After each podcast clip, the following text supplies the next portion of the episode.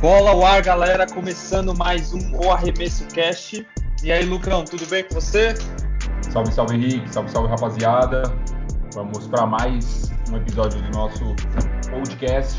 Tudo tranquilo com você, Henrique? Tudo ótimo, cara. Semana cheia. Essa semana a gente começa de fato aqui um novo segmento no cast, uh, fazendo um recap, né, uma revisão de, dos jogos principais da semana. Então, todos os domingos nós vamos fazer essa revisão para soltar aí ao longo da, da próxima semana. Então, todo mundo que estiver acompanhando, tiver interesse em saber como foi as principais partidas da liga ou como foi a, a partida é, do time que torce, vai conseguir ter essa análise, esse bate-papo mais contraído sobre os jogos aqui com a gente. Exatamente. E só lembrando que para quem ainda não segue, nosso Instagram é o Arremesso Cast, tudo junto. Lá a gente solta sempre que tiver episódio novo, a gente avisa vocês. Então segue a gente lá. Fechado. Então, sem mais delongas, vamos ao cast que a semana foi quente de jogos na NBA, hein, galera? Essa semana foi boa, hein, cara?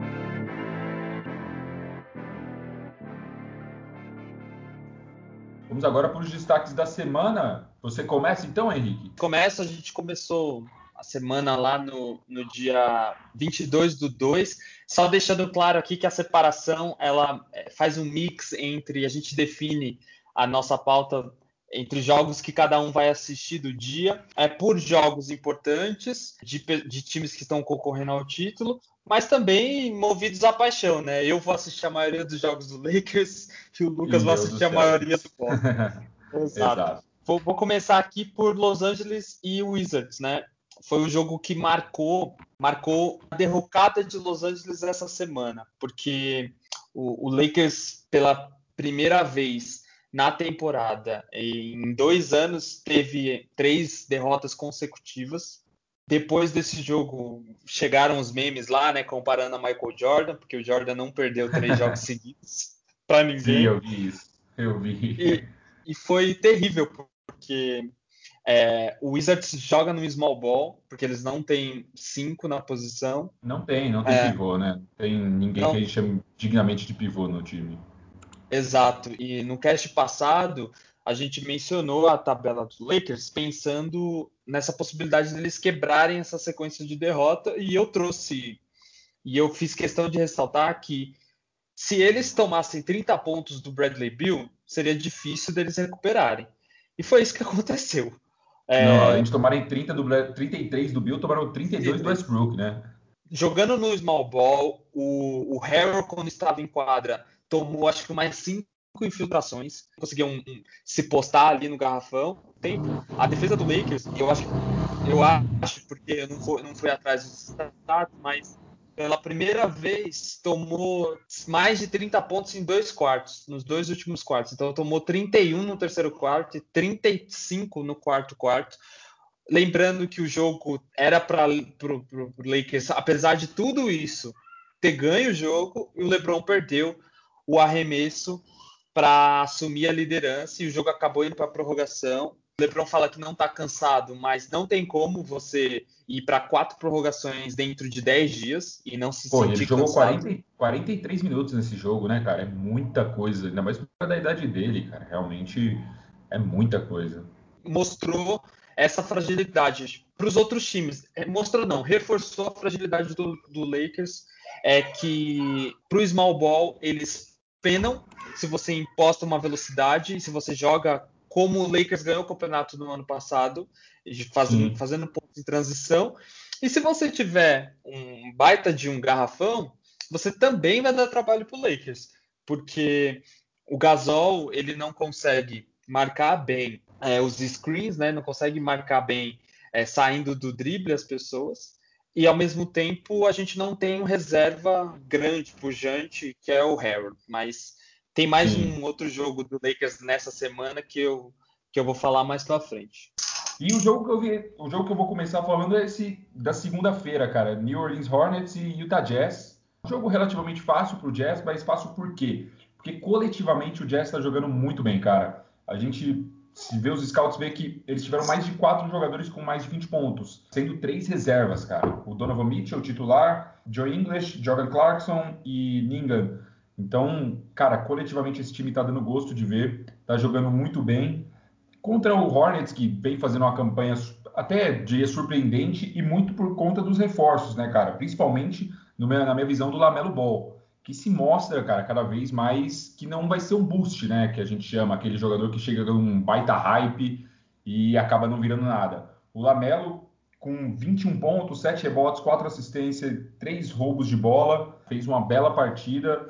E, infelizmente acabaram perdendo, mas a gente vê que é contra um dos melhores times da NBA atualmente. Eu, eu gosto muito do. Acho que da prospecção que o Lamelo leva para pro Hornets em relação a diferente do Sim. Kemba ou de algumas figuras assim que jogavam sozinho. Ele não joga sozinho, essa é a prova. Então, quando o, o, o Rozier, o Howard e, e, o Hayward, desculpa, e eles Sim. jogam, o time aumenta a possibilidade de vitória, mas é ainda é um time que está se encaixando. É a primeira temporada do cara e ele está com médias próximas de duplo-duplo, né, em cada jogo. Sim, e... sim. A média, ó, a média dele atual é de 15 pontos, 6,1 rebotes e 6,1 assistências, né? Para um rookie, realmente são ótimos números, né, cara? E para mim, ele continua seguindo na, como favorito para o Rook of the Year. Para mim também. Calouro, né? Para mim também. Ele, ele, é, ele é o show do time, né? Todo mundo quer ver o cara. E eu acho também que ele está se desafiando até em bolas de três e esse tipo Sim. de coisa que às vezes demora para o cara pegar, né? Tem gente que nem consegue fazer isso até hoje. Bem Simmons, estou falando com você, mas e ele já se desafia, faz isso em, em clutch moments, né? No final dos jogos ou Sim. busca uma assistência. É bem legal mesmo. E, e sobre o Jazz, cara, é o Jazz. É, é o Jazz. Exato, né, cara? Uma campanha muito boa do Jazz. E só finalizando do Hornets, cara, só finalizando do Lamelo, perdão. O principal que tá fazendo ele jogar isso é o pai dele ter de fato sumido da mídia, né? Que isso foi algo que atrapalhou demais o irmão dele, o Lonzo. O pai dele toda hora aparecendo na mídia, falando, é, elevando o nível do garoto, colocando uma pressão totalmente desnecessária sobre ele. E agora ele parece que se deu conta de que ele não precisa ficar fazendo isso e que estava atrapalhando os filhos, né? É, e é importante porque o, o, Lamelo entra num time fora de grandes mercados. Isso é muito bom. Isso é Sim. muito bom para ele. Exato, então, tem não espaço, tem pressão. Exato, tem espaço para jogar, não tem pressão por vitórias, não tem pressão por ser protagonista, né? Porque ainda tem o Hayward lá e, e o Rozier, que é uma surpresa para todo mundo. E, e, como ele não está na mídia, não é falado em relação à cobrança, o pai dele não tem que ir em defesa, que era exatamente isso que acontecia com o Lonzo, que é um bom jogador, o Lonzo, viu? Caiu no momento é. errado, na franquia errada. Não sei porque o Magic Johnson vai fazer aquilo com o garoto, mas. Pois é. O jogo Hornets e Utah Jazz que terminou 110 para o Hornets a 132 para o Jazz, vitória do Jazz. Isso. E no dia 23 aí, qual o jogo que Bom, vou seguir já agora falando do meu Boston, que essa semana não foi nada grave. o jogo que eu vou citar foi o de terça-feira, dia 23, é, contra o Dallas Mavericks, né, cara? E é aquilo que eu tinha já dito para você antes do jogo, cara. Kemba Walker marcando o Doncic ia ser com certeza algo que ia dar muito espaço para ele, e foi o que aconteceu. A gente viu o Doncic, cara, doutrinar, né? Como diz o Romulo Mendonça, o cara 31 pontos, 10 rebotes, 8 assistências, que a gente sabe que é de praxe dele quando ele joga bem. E mais do que isso, aquela bola no final, né, cara? Ele matou uma bola de três no final. Foi um jogo bem equilibrado, realmente. O Boston não jogou mal, eu, eu acho que o Boston jogou bem. A gente teve o Kemba, o, o Tatum e o Brown pontuando os três acima de 20 pontos. O resto do, do time realmente não conseguiu seguir no mesmo ritmo para é, realmente se impor contra o Dallas. Então, por isso, o jogo foi bem equilibrado. Não tem como. Você viu a bola que o Doncic matou no final, cara? Putz, sensacional. Por isso que esse moleque é o futuro da NBA. Realmente estava empatado até 0.1 né, para acabar o jogo e ele mata aquela bola de três que definiu o jogo. É, eu, eu, fico muito incomodado com isso, porque com, com essa jogada. Por que, que não era o Tatum ou Brown marcando ele desde lá de trás?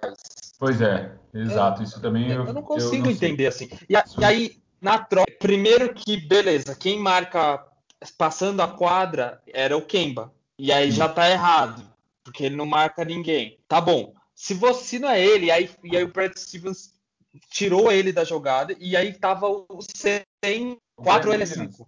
É, Williams. E aí o Doncic puxa a jogada para a esquerda, para a esquerda do lado do ataque, e aí ele pega também o Kemba, porque ele sabe que não é o Kemba que vai dobrar para cima dele, porque se Sim. o Kemba dobrar, aí a cesta fica mais fácil. E ele arremessa de lá e, e a bola cai. Eu fico de cara como parece que os caras não assistem próprio os próprios jogos, não conhecem os adversários. Gente, marca a pressão no Doncic desde lá de trás e faça com que ele venha. E os caras estavam sem o Porzingis ainda, não estavam nesse jogo? Estavam, pior que estavam sem o Porzingis. É, o Porzingis voltou no meio, exato. Então não tinha ninguém ali para fazer um pick and roll com o Doncic. Então, assim, é, facilita um muito né, a vida do cara. É, então, mas realmente não. Exato. O Dwight Powell estava com o Doncic no, no, momento da jogada, né? Bom, mas é realmente a, a, jogada cantada, né? Que a gente sabia que a bola ia para o Doncic, ele ia tentar matar, se não fosse de dois, de três, ia ser de dois pontos, é, mas ia ser em cima dele. Então, acho que foi falha de é. marcação realmente ali. E o mais difícil é que o Doncic, ele. O mais difícil de meu entendimento é que o Doncic sai com a bola. Ele sempre sai com a bola. Ele não é um cara igual o Kawhi, que manda alguém lá passar a bola para ele do meio da quadra. Ele sai de lá de trás com a bola. Não faz é, sentido. A posição, gente. é a posição dele, né? Ele é realmente aquele combo guard que os caras chamam, né? O cara que joga tanto como arma, quanto armador como alarmador, né? Joga nas duas. Exato, exato. Ou Brad Stevens. Pelo amor de Deus, a pressão tá começando a ir para você. Desculpa. É, Os caras vão pedir a sua cabeça. Não, essa semana foi complicado, mas antes de eu seguir pro, pro jogo do dia 24 e o seu destaque pro dia 23? Cara, eu assisti 76ers e Raptors. O jogo acabou é, 109 a 102. Pareceu um jogo bem próximo, né? Mas olha como o placar engana. O equilíbrio ele, ele foi até o intervalo do jogo. E no final, é, o Raptors estava sem o Kyle Lowry, né? Então foi, foi muito mais fácil. O, o, Raptors tentou colocar o Siakam como 5 de novo nesse jogo. Para é eles já tinham fazer vencido, a... tinham vencido um, um, outro grande jogo com o Siakam jogando nessa posição, né? Exato, exato. Só que aí a diferença do jogo foi justamente o Simmons, olha só. Porque o Embiid, ele, é, o Embiid, a gente não sabe quantos, quantos pontos ele vai marcar, a gente só sabe que é acima de 20 mas a gente não sabe é, quão, quanto de impacto defensivo ele vai ter. E se ele tem uma contribuição como o Simmons teve nesse jogo, de, o Simmons pegou é, o Simmons pegou nove rebotes e deu sete assistências. Dos highlights que eu vi, assisti o, o jogo condensado lá no site da NBA, é, desses cinco rebotes, ele já fez a assistência no contra-ataque.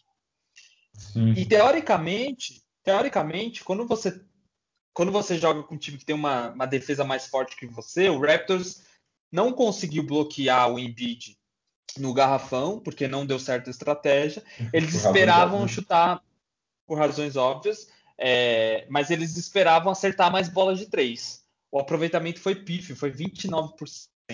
Então, assim, os ah. caras chutaram 29% de três e o, o Sixers não precisou nem na verdade, teve um número muito bom, teve 44. Mas como eles não conseguiam os rebotes, os rebotes eram longos, o 76 foi mais ágil, é, conseguiu responder mais rápido e o jogo acabou é, com seus cinco minutos aí antes da, antes da partida, o jogo já estava liquidado. Assim, não foi tão né? próximo, exato, quanto o placar mostrou. É como se o jogo ficasse só unilateral. E o jogo ficou só de bola de três para Raptors é, eles não pegavam bote, não tinha assistência e etc. O garrafão estava é. fraco. E quando o jogo fica unilateral, filho, e não dá é, certo ainda, esquece. Acho que o Laurie fez grande falta, né? Os caras sentiram demais a saída do Laurie, que não jogou. Ele podia trazer mais dinâmica para o jogo, né, Armando?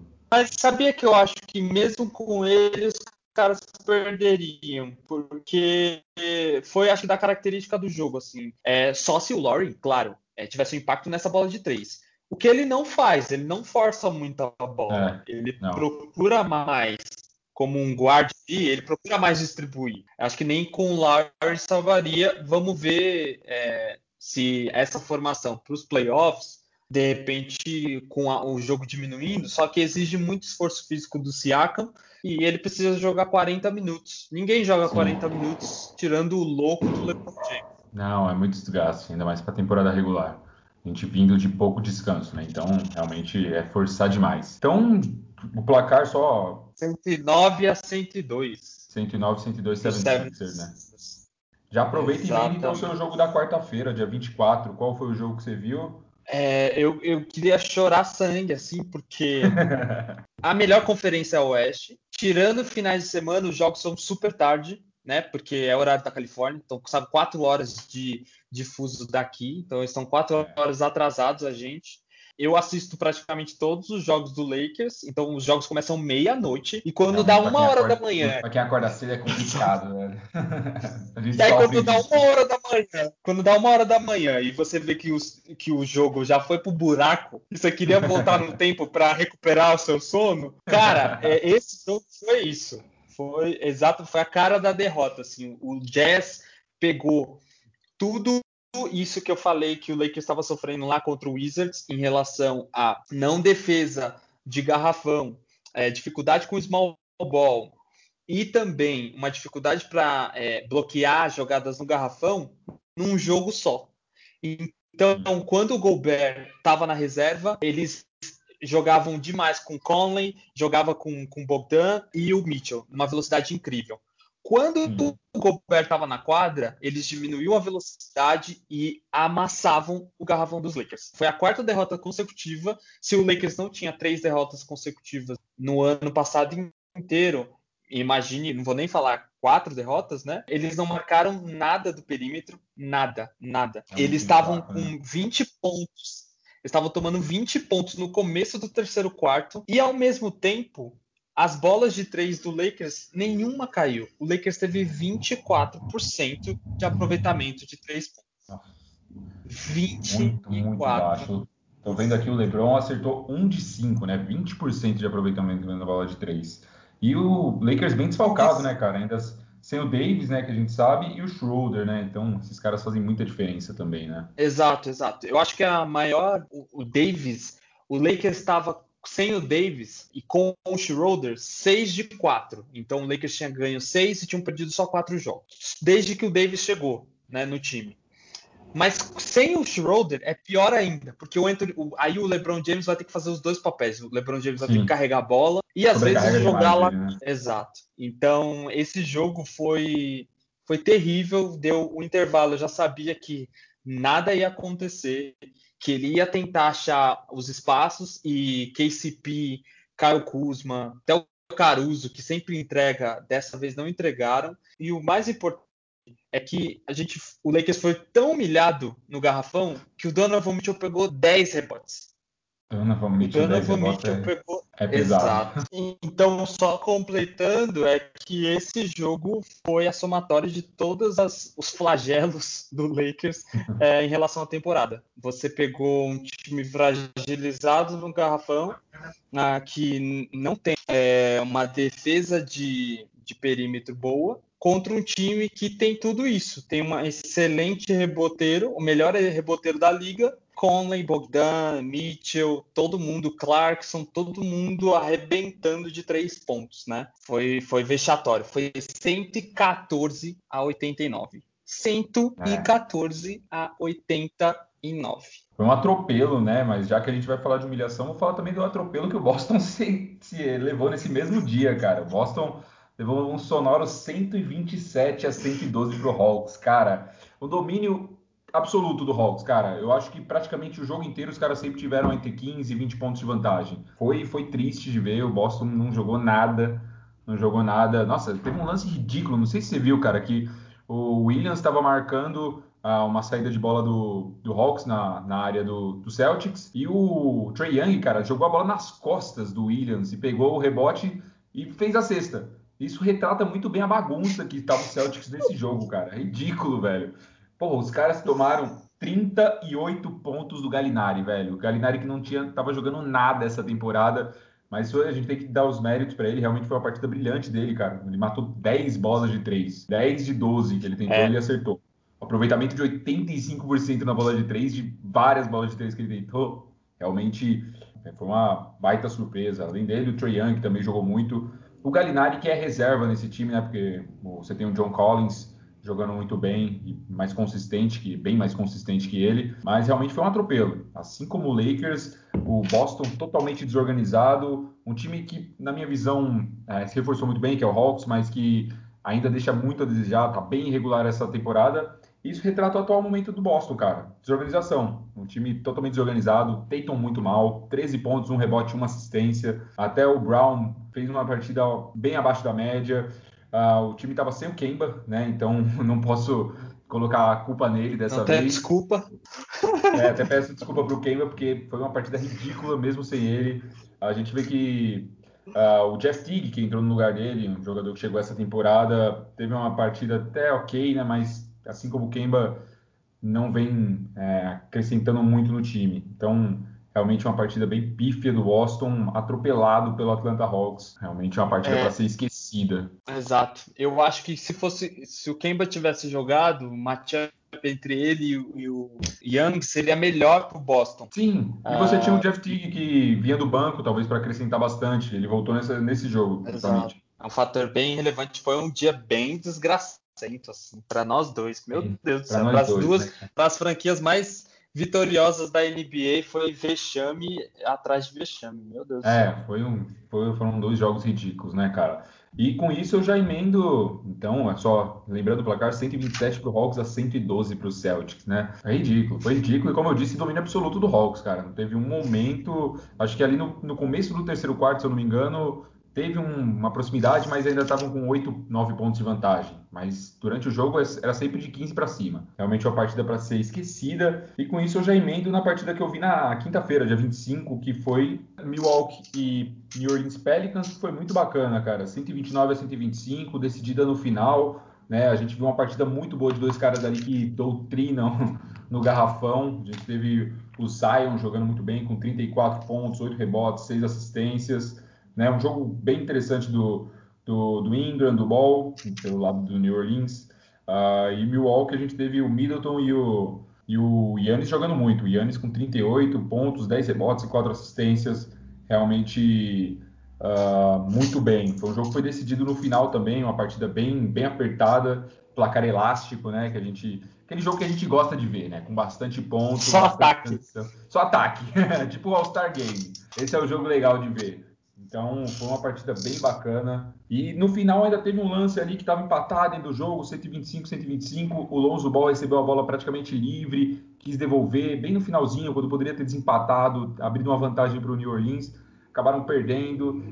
É, acabou perdendo o lance, perdendo tempo, foi passar a bola, errou. No final a vitória foi pro, pro Bucks, né? O Bucks muito bem nesse jogo também.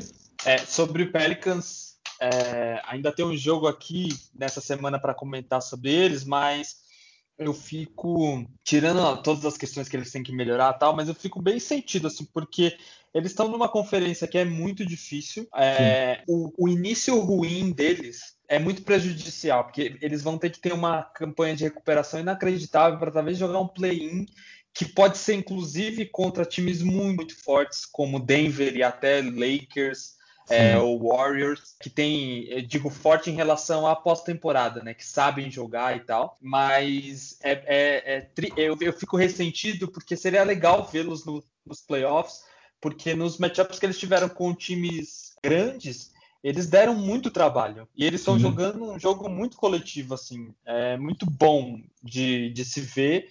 E acho que eu já comentei isso, que é tipo, de Tristeza de não ter o Zion, não passando pano pro, erro dos caras, né? Eu acho que começar uma temporada devagar numa conferência tão forte não é a intenção de nenhum time pequeno. Time pequeno, eu tô dizendo aqui, tô colocando no mesmo saco. A gente não sabia como o Jazz é, estaria agora, como o Phoenix. Isso mostra que o começo é, forte desses times está tendo o resultado deles agora. É, ou enfrentar adversários mais menos pesados na, nos playoffs, ou garantirem antes, não sofrerem, não dependerem de todos os jogos para ir para os playoffs, né? Como vai acontecer com o New Orleans fatalmente.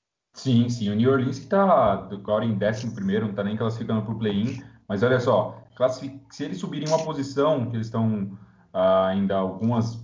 Uma vitória só atrás do Grizzlies, eles chegam à décima posição e já enfrentariam de cara no play-in o Nuggets, né, cara? Já realmente. Não muito difícil. Realmente, o Pelicans a gente fica com dó. A gente sabe que se eles estivessem do outro lado da conferência, muito provavelmente estariam numa situação melhor. Exato. Então, realmente é triste, porque a gente quer ver o Zion cada vez mais. A gente vê que ele não é. Ele é realmente aquela estrela que todo mundo pintava, uma dominância muito boa no garrafão, um cara com uma explosão muito grande, que também não tem um arremesso péssimo, né? Ele tem um arremesso ok. Eles pecaram nesse início de temporada, né, cara? O, meu jogo do dia 25, o meu jogo do dia 25 foi Mavericks e 76ers, o, o segundo jogo do, dos líderes da Conferência Leste que eu assisti na semana. Nesse jogo, tudo que o Boston não fez contra o Mavericks, o 76ers fez. Porque eles aproveitaram que não tinha Porzingis, que não tinha uma força no garrafão do lado do Mavericks e o jogo estava todo ou no perímetro ou na infiltração do Doncic e forçaram muito em cima deles. Muito. Sim. De novo, o primeiro tempo foi inteiro do Ben Simmons. O Ben Simmons teve é, liderou o time em relação a minutos no jogo, porque ele estava tendo uma eficiência muito grande. É, e o mais impressionante é que o 76ers, com essa pressão, porque é o que eu falo aqui, né? Para mim, o Mavericks é um time de playoff quando ele não, ele joga nessa lentidão de playoffs na temporada regular, ainda mais desfalcado do seu homem grande lá, eles não sabem Sim. jogar de outro jeito, não sabem acelerar o jogo. E aí o Philadelphia deitou e rolou. Foram 18 turnovers. 18 Nossa. turnovers contra só 7 do, do, do Philadelphia. E o Philadelphia marcou 22 pontos desses turnovers, né? De todos esses erros é, e perdas de posse de bola que os caras tiveram. O Simmons fez exatamente o que eu disse que é, o Brad Stevens deveria pedir para o time do Celtics lá, marcava o Doncic da saída da bola lá no fundo e não deu descanso para o menino de ouro. Ele ainda tentou, ainda tentou umas jogadas de garrafão, não tinha como porque o Philadelphia ainda mandou muito bem de bola de três nesse jogo. E, e, e, também pareceu o placar final foi 111 a 97, mas estava 15 pontos de vantagem é, para o Philadelphia uh, nos últimos nos últimos 10 minutos de jogo. Então, já no terceiro bem quarto. Tranquilo, né, Sixers? Nossa, foi muito tranquilo. Tanto é que o, nos cinco minutos do último quarto, faltando cinco minutos, o, o Doc Rivers sacou o Simmons e o Embiid, deixou os caras descansando, o que é muito valioso na NBA. É, e, e, aí, beleza, o Mavericks conseguiu matar uma bola de três lá, aproximar o jogo, mas é ilusório. Assim. Foi, foi de novo uma, uma aula de se adaptar ao jogo é, do Philadelphia, porque eles, eles perderam para o Raptors a, no primeiro encontro deles, com o Siakam de 5, corrigiram os erros e, e, defenderam muito bem o perímetro no dia 23. E aqui eles parece que eles assistiram, eles assistiram o jogo, o jogo do, do, do Celtics contra o Mavericks e fizeram exatamente o que o Boston deveria ter feito. Foi uma aula de basquete. Perfeito. Exato, concordo, concordo perfeitamente. Foi 111 a 97, né, o placar final. 111 a 97, fora o baile. Fora o baile. Já emenda então com o seu jogo da sexta-feira. Para mim, esse foi o melhor jogo da semana. Era algo que a gente discutia muito, né, e eu torço muito para que chegue na final. Hit e Jazz. O Hit voltou aí, tá escalando o morro de todas as vitórias que eles deixaram escapar, pelas ausências e pela falta de ritmo e pelo, pelo descanso, né? Eu não vou falar descaso com o começo da temporada, mas pelo descanso que eles tiveram. E foi o retorno de tudo que funcionou para Miami no jogo passado. E nesse jogo eles não tiveram o Tyler Hero, então eles jogaram com o Olinick no lugar para equilibrar em relação à altura, para botar mais pressão no Gobert, deu certo. E o Adebayo deu um show. O Adebayo não foi o maior de maior score no time do Heat, né? Mas ele deu um show de agilidade para cima do Gobert, né? Porque Sim. ele matou as bolas praticamente todas de meia distância, não lá debaixo do garrafão, respeitando a força do Gobert. E foi muito legal de ver. O Jimmy Butler marcou, é, marcou mais de, de 30 pontos E o Dragic fez 26 pontos saindo do banco. é, teve bem. uma jogada decisiva que ele matou de três pontos é, para cima do. Usando de um pick and roll ali para cima do. se livrando do Gobert e para cima do Donovan Mitchell. E ao mesmo tempo, eles equilibraram em relação. Eles equilibraram a melhor coisa que o Jazz faz, que são os rebotes. Então, Miami teve 50 rebotes contra 36 do Jazz. O reboteiro do Jazz foi unicamente só o Gobert, diferente do jogo contra o Lakers, né, que todo mundo pegou rebote. Nesse jogo só o Gobert pegou. E o Miami aceitou isso, mas o Dragic pegou rebote, o Olinick pegou rebote e é, todos os titulares, tirando o Olinick, passaram de 10 pontos. Então, o Adebayo... Sim, e o Butler ainda 33 pontos, né? 33 Butler, pontos. E, cara, foi uma vitória monstra de Miami para mostrar é, do que, que os caras são capazes, sabe? É, Miami é, que já vem de cinco vitórias, né, cara? Realmente os cares estão se recuperando muito bem. Era desesperar, né, cara? O Miami tem é atual finalista da NBA, a posição que eles estavam não era nada compatível com o que o time pode jogar, né? Isso, e eles, como eu falei, eles vão ser o fiel da balança nessa conferência. Qual chaveamento Miami pegar vai ser o chaveamento mais difícil na Conferência Leste. Eu não duvido que eles tirem os Nets ou que eles tirem qualquer outro time, como eles já tiraram os Bucks. É, beleza, sem o True Holiday, enfim, um outro Bucks né, no ano passado mas eles estão pegando ritmo. O Tyler Hero, é, eu não pesquisei aqui porque que ele estava de fora, mas eu acho que ele é o único que ainda falta voltar no ritmo que ele apresentou nas finais. Mas é, o Dredd voltando, o Duncan Robson matando de três, o Butler jogando o que ele está jogando e o Adebayo com aquela mobilidade, é um time. Eu gosto muito de assistir os caras e foi uma vingancinha assim. Eu fiquei torcendo lá para vingar os Lakers e tal e foi muito bom. 120 124 a 116 no final. Boa. E, e, o jogo do dia 26 aí do seu lado? Cara, eu assisti um jogo interessante, cara. É... claro, com a maioria que a gente viu. Mas eu vi Suns e, Bus, e Bulls, né? O Chicago Bulls com o Phoenix Suns. Cara, foi um jogo até que equilibrado, até ali meados, meados do, do, do, da metade do quarto quarto. O jogo foi bem equilibrado, mas depois a gente viu uma dominância muito forte do, do Bulls, principalmente no garrafão, cara. DeAndre Ayton ah, realmente muito sólido ali no garrafão, jogando muito bem.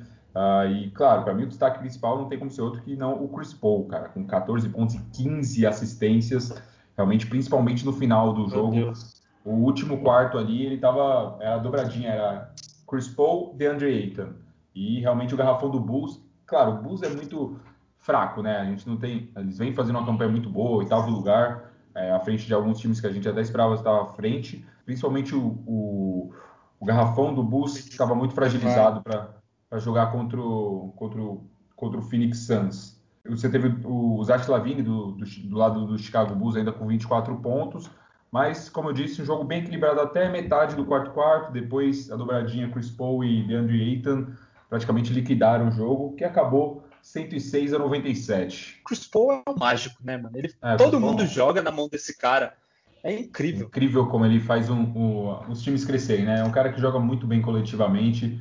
É um armador que, cara, marca muito bem, defende muito bem. Os números do, do Chris Paul são, são incríveis. É um cara que tem aí, uh, acho que 12 All-Star Games na carreira, se eu não me engano, é algo próximo disso.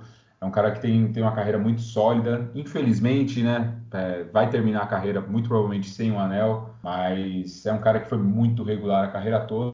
E eu disse, quando ele chegou no, no Phoenix, que não tinha como não dar certo, cara. Ele ia guiar essa, essa garotada, entre aspas, do, do Suns para assim como ele guiou a garotada do KC na última temporada. Bom, o jogo que eu vi no sábado, cara, foi um jogo bem divertido. Uh, Mavericks e Brooklyn Nets, cara. O Nets bem desfalcado, praticamente das três, praticamente não, das três estrelas só o Harden jogou. Né? A gente sabe que, que porra, pesa demais a falta de dois caras do quilate do Irving e do Kevin Durant. Mas foi um jogo bem, bem bacana de se assistir, duas equipes que dão bastante espaço. Tá? A gente espera que os dois vão dar bastante espaço. São duas equipes que são famosas por não terem ah, defesas tão fortes, defesas não tão postadas, né? O Mavericks ele realmente abriu uma vantagem já no final do jogo, mas até o início do quarto quarto estava bem equilibrado. individuais, o, o Porzingis tinha voltado desde o jogo anterior, né? Mas ele fez muita diferença nesse jogo, já que ah, do lado do Brooklyn Nets a gente sabe que o garrafão não é o forte, realmente é o ponto mais fraco desse time, contando com com Green e com o DeAndre Jordan. Foi um jogo até que equilibrado até o começo do terceiro quarto, até o começo do quarto quarto, mas depois o Mavericks ah, se consolidou, aproveitando dos desfalques do Brooklyn. Do lado do, do Mavericks, destaque para o Luca Doncic, como sempre, além do Porzingis, o Doncic com 27 pontos e o Porzingis com 18, além de uma dominância muito forte no garrafão. E do lado do Brooklyn Nets, não tinha como ser outro, James Harden, mesmo perdendo, ah, marcando sua presença ofensiva com 29 pontos, 7 rebotes e 6 assistências. É, eu assisti esse jogo também e para mim o Mavericks mostrou como os times da Conferência Oeste devem ganhar do Brooklyn na final da NBA, se isso acontecer, de fato, né? Sim. Que é com uma marcação de perímetro inacreditável, fazendo trocas rápidas e jogando até em zona em alguns momentos, com as infiltrações do Doncic e, cara, o Porzingis, eu sei que todas as luzes vão pro Doncic, né? Porque ele teve o buzzer beater nessa semana, ele teve mais, o Porzingis foi a diferença e mostrou como deve se ganhar do Nets. Se tivesse o Kevin Durant seria completamente diferente. Não dá para assumir que a estratégia funcionaria, porque em, em, ausências ali do, do, do DeAndre Jordan, até colocaria o Durant 5 para dar mais mobilidade, para fazer a bola rodar mais. E o Curry é aquilo, ele, é, ele tá sendo o Stephen Curry ali é, sem a bola, né? Ele, ele proporciona, ele faz o, a defesa se movimentar muito para o Harden marcar mais pontos. Foi uma aula de defesa do Mavericks é, em comparação ao estilo de jogo, me pareceu o Rockets do, do James Harden, sabe? De tipo, meu, eu, eu vou tentar aqui, eu vou infiltrar, vou fazer mais de 20 pontos, mas eu vou espalhar a bola, e aí, se os caras não matarem e estiverem bem marcados, eles não vão matar a bola, e a gente não vai conseguir aproximação. E, e, eu acho que o Mavericks ganhou até com certo conforto, assim. É, não teve uma larga, a distância não foi tão grande assim, é, mas é, foi muito confortável para os caras. É, sempre tiveram na liderança, né? Não chegaram a abrir nenhuma, nenhuma vantagem muito grande, mas praticamente todo jogo eles estiveram na frente e ali pro quarto quarto eles realmente começaram a abrir uma vantagem. Quando já viram que, que o Mavericks não tinha, que o, que o Nets não tinha mais chance, começaram a poupar o Harden, começaram a colocar mais os reservas, e aí que o Mavericks deu uma elasticada ali no, no placar, né, que, que acabou 115 a 98 para o Mavericks.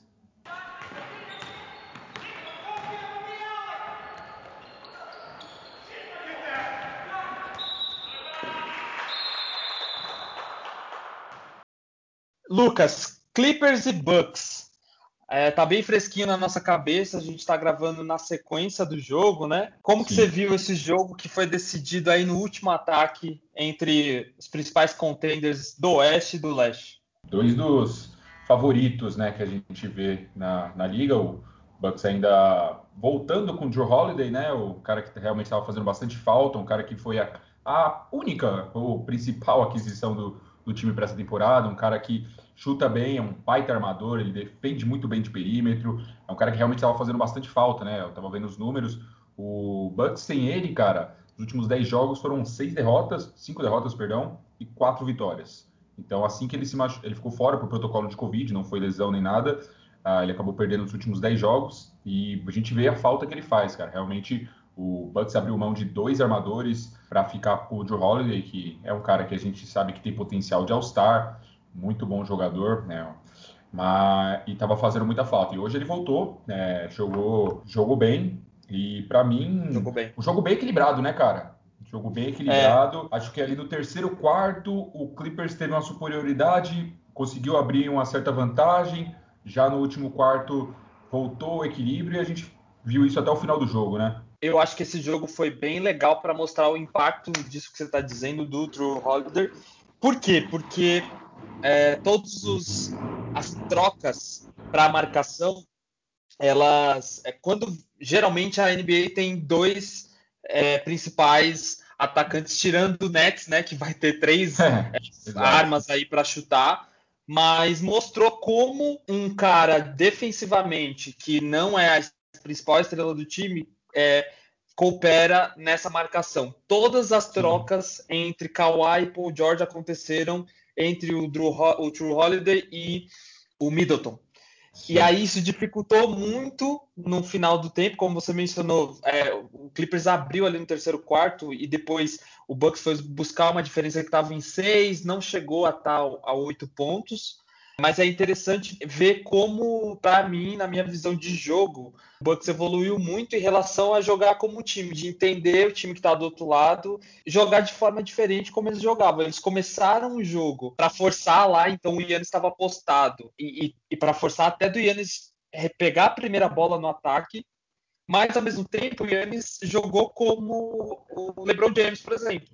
É, jogou distribuindo a bola Sim. E o Clippers não conseguia abrir uma diferença porque o, o, o Bucks estava matando de três nessas bolas distribuídas pelo Yannis. Assim, foi bem legal de ver isso. Sim, sim. E, e outra coisa, a volta do Drew Holiday é, era bem necessária num jogo como esse, porque a gente sabe que o Clippers do perímetro é um time muito bom, né, cara? Você tem o Marcus Morris, que se eu não me engano é, a, é o segundo melhor matador de bola de três na, atual temporada em questão de aproveitamento. A gente sabe que Kawhi Leonard chuta de três, mas basicamente até todos os, todos os titulares do time chutam de três. Até o Ibaka é um cara que a gente vê matando muita bola de três, né? Então era muito necessário o perímetro estar tá bem, bem defendido, né? E a gente viu isso. A gente viu um time é, jogando muito bem coletivamente e defendendo do perímetro muito bem. O garrafão a gente viu sempre o Iba, a briga do Ibaka com o Yannis, né?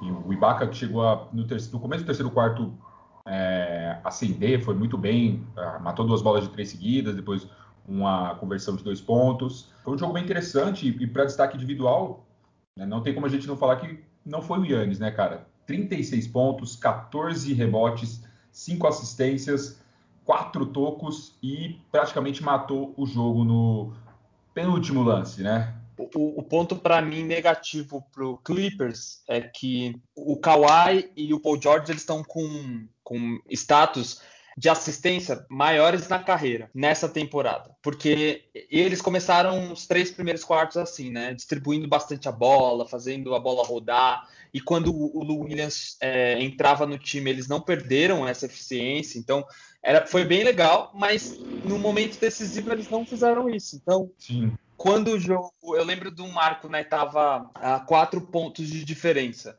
Paul George pegou a bola e arremessou de três, errou.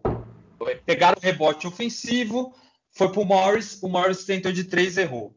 No ataque seguinte, é, o Bucks diminuiu a diferença, o Kawhi pegou a bola e da, da entrada do garrafão na linha de três também tentou arremessar. É, tinha 14 segundos no relógio, não trabalharam a bola, então Sim um, um, dos pontos que a gente fala no que a gente falou no cast do All Star em relação a dar um tempo para o Tailu trabalhar esse manejo de bola e quem sai com a bola, ainda não, não, não resolveram isso. E a gente é. viu que eles acabaram nessa teimosia estragando esse way. Exato, exato. Uma jogada. A gente viu que faltou em, algum, em alguns pontos uma maior coletividade ali do, do Clippers, né? Coisa que na última jogada ali do Bucks sobrou né? Nossa, foi lindo. Estava comentando, foi realmente muito bem trabalhada a jogada, né? Pelo uh, me falhou o nome da, do técnico do, do, do. Budenholzer, exato. É, ele, o True Holiday com 16 segundos de relógio, ele pediu tempo. É, o que é bem raro de acontecer. Ele olhou para o time clock lá, viu que tinha um tempo livre, pediu um tempo e trabalharam a jogada. A jogada foi definida no último segundo da posse de bola com o Yannis indo livre para uma enterrada, vai tomar todos os highlights aí dos jornais, de tudo quanto é lugar na NBA, porque foi muito bem trabalhada, não teve forçação de barra para o Yannis, é a jogada correta para ele, é, e Sim. também não teve forçação de barra dos dois lados, o que a gente viu do, do Clippers, né? Que tentou forçar de três, tomou uma bandeja praticamente do Yannis no final do jogo para decidir. É uma enterrada, né, cara? Uma bela é, enterrada. É, e só que a gente não falou ainda, o jogo então, o placar final foi 105 a 100 para o Milwaukee Bucks, jogo em Wisconsin, em casa do Milwaukee Bucks, né? Então, mais uma vitória para o time que agora embala a quinta vitória seguida, se eu não me engano, né? É, e deixando ressaltar que eles perderam cinco Agora ganharam cinco de volta. E no Oeste não é, não existe uma separação grande porque quando um perde, o outro ganha e vice-versa. Então Sim. o Jazz perdeu essas, ganhou vários jogos, mas perdeu e o é. Clippers agora perdeu esse jogo. Então perfeito, exatamente. E o Bucks e, e só mais um destaque que é novamente falando do Yannis e é isso que a gente espera dele, cara. Do MVP, do back-to-back -back MVP, né? Duas vezes MVP é, Defensive Player of the Year. É isso que a gente espera dele. Um jogo consistente, pontuando bem, defendendo bem e sendo clutch. É isso que a gente espera dele. A gente até brincou com mais um arremesso livre que ele é, acabou errando, né? Até o aro, a bola foi bem feia, mas ele ainda matou algumas bolas de três. É isso que a gente espera do Yannis, cara. E o último arremesso, quando ele tava, o jogo estava ali nos cinco minutos finais, ele, ele matou. Vamos ser justos com ele. É. Ele, ele foi para o layup, tomou a falta e, e, e fez converteu o, o lance livre. E converteu o lance livre. Fechamos mais essa semana. É um formato bem divertido, mais dinâmico, que a gente discute os jogos mais importantes da semana. Também falando dos times que a gente mais acompanha, dos times que estão mais em evolução. Eu, eu anotei aqui que a gente falou muito do Pelicans, o que é legal. Falamos muito do Jazz e do 76ers que são os times que estão mais aí no foco, principalmente nesses últimos meses. E com isso, a gente encerra o cast de hoje, agradecendo a todo mundo que está aí na audiência, que ouviu, que já indicou para um amigo o nosso cast. Durante a semana a gente volta com mais um tema variado e todos os domingos a gente faz essa mescla aí de é, um pouco de análise e de resumo do que aconteceu na semana. Exatamente, é um formato que a gente pretende adotar todo domingo mais um episódio saindo. A gente grava no domingo e provavelmente posta na segunda-feira. Então podem aguardar que semanalmente terão mais episódios como esse. Como você já ressaltou lá na abertura, vamos falar aqui das nossas redes sociais. Sigam a gente lá no Instagram, ou ArremessoCast, e no Facebook, que também é o ArremessoCast, mas de forma separada para achar a nossa página lá. A gente vai começar a sempre divulgar quando tiver um episódio disponibilizado e nós também estamos em todas as plataformas de áudio, então Google Podcast, até mesmo o Spotify, que é o recurso que todo mundo utiliza, e o YouTube também a gente sobe os episódios por lá. A gente espera que vocês deem uma conferida e divulguem pra gente aí. Tá sendo bem é legal falar de NBA. Exatamente. Valeu, pessoal. Tamo junto. Até a próxima.